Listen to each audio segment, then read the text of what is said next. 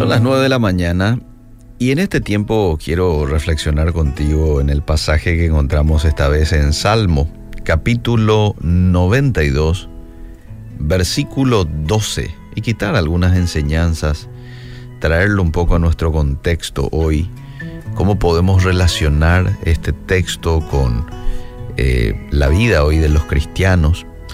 Dice allí el pasaje, el justo florecerá como la palmera, crecerá como cedro en el Líbano. Tanto la palmera como el cedro no están apoyados en una espaldera, ni son podados por el hombre. En una ocasión Charles Spurgeon en un escrito mencionó que las palmeras y los cedros son árboles de Jehová, ya que debido a su cuidado florecen. Lo mismo ocurre con el hombre o con la mujer justo, justa.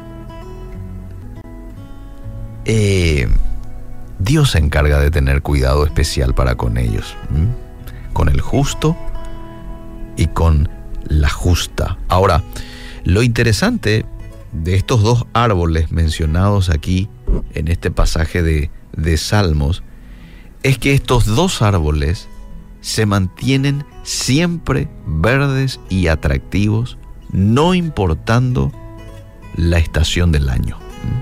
En todas las estaciones del año, estos dos árboles siempre están verdes y están atractivos.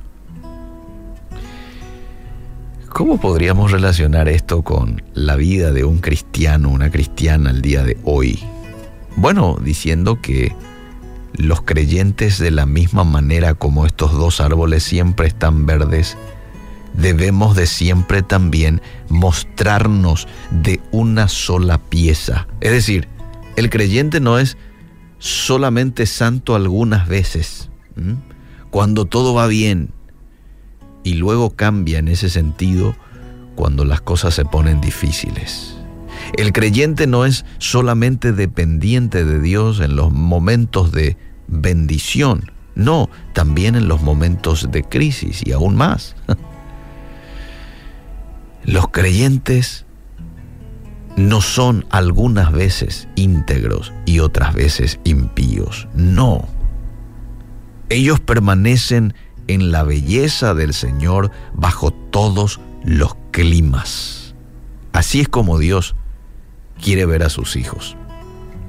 Hoy nadie podría contemplar un paisaje en el que hubieran palmeras o cedros sin que su atención se fijara en estas alturas reales que te brinda precisamente el mirar tanto la palmera como el cedro. Bueno, de la misma manera, los seguidores de Jesús son observados por todos. ¿eh? Eh, llamamos la atención. Querramos o no, llamamos la atención.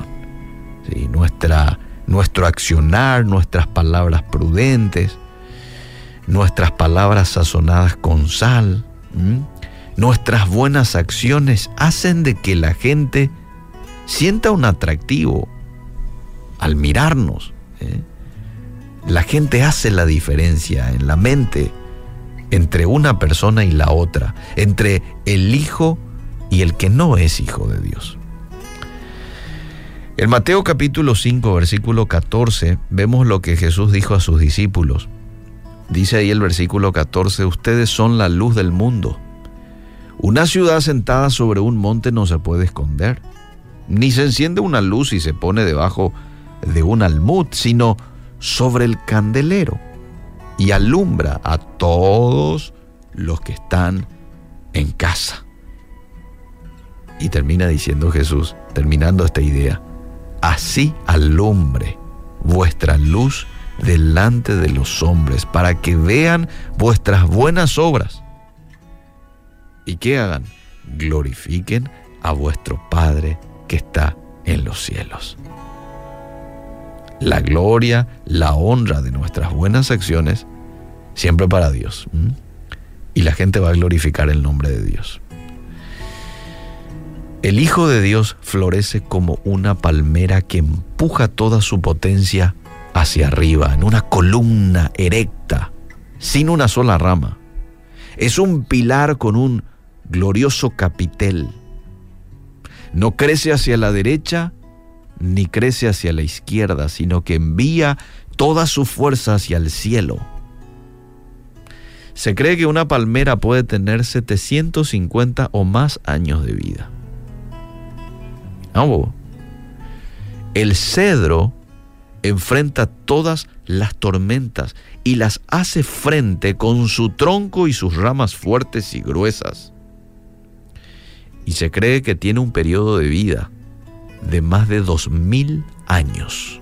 Una planta de cedro. Bueno, de la misma manera, el Hijo de Dios vive y hace frente cualquier adversidad porque Él es fuerte, porque Él es capaz, capaz, porque Él tiene una capacidad sobrenatural por encima de otras.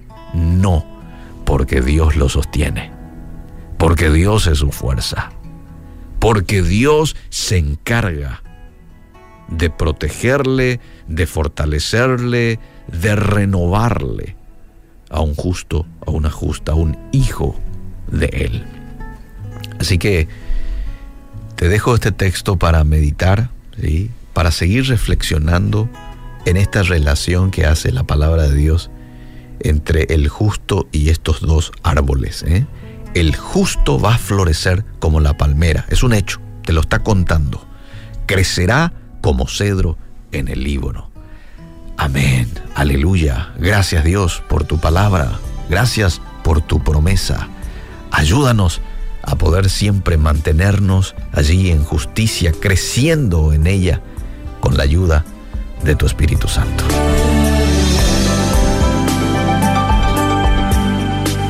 Necesito aprender un poco aquí. Necesito aprender un poco allí. Necesito aprender más de Dios. Porque Él es quien cuida de mí una puerta se cierra aquí, otras puertas se abren ahí. Necesito aprender más de Dios, porque Él es quien cuida de mí. Dios cuida de mí. Dios cuida de mí bajo la sombra de mí.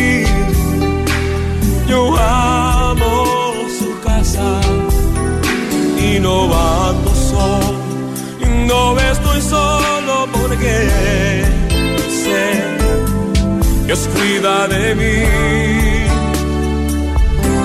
Dios cuida de mí bajo la sombra de sus alas. Dios cuida de mí. Yo amo y no ando solo, no estoy solo porque Dios cuida de mí. En mi vida no hay dirección, tomaré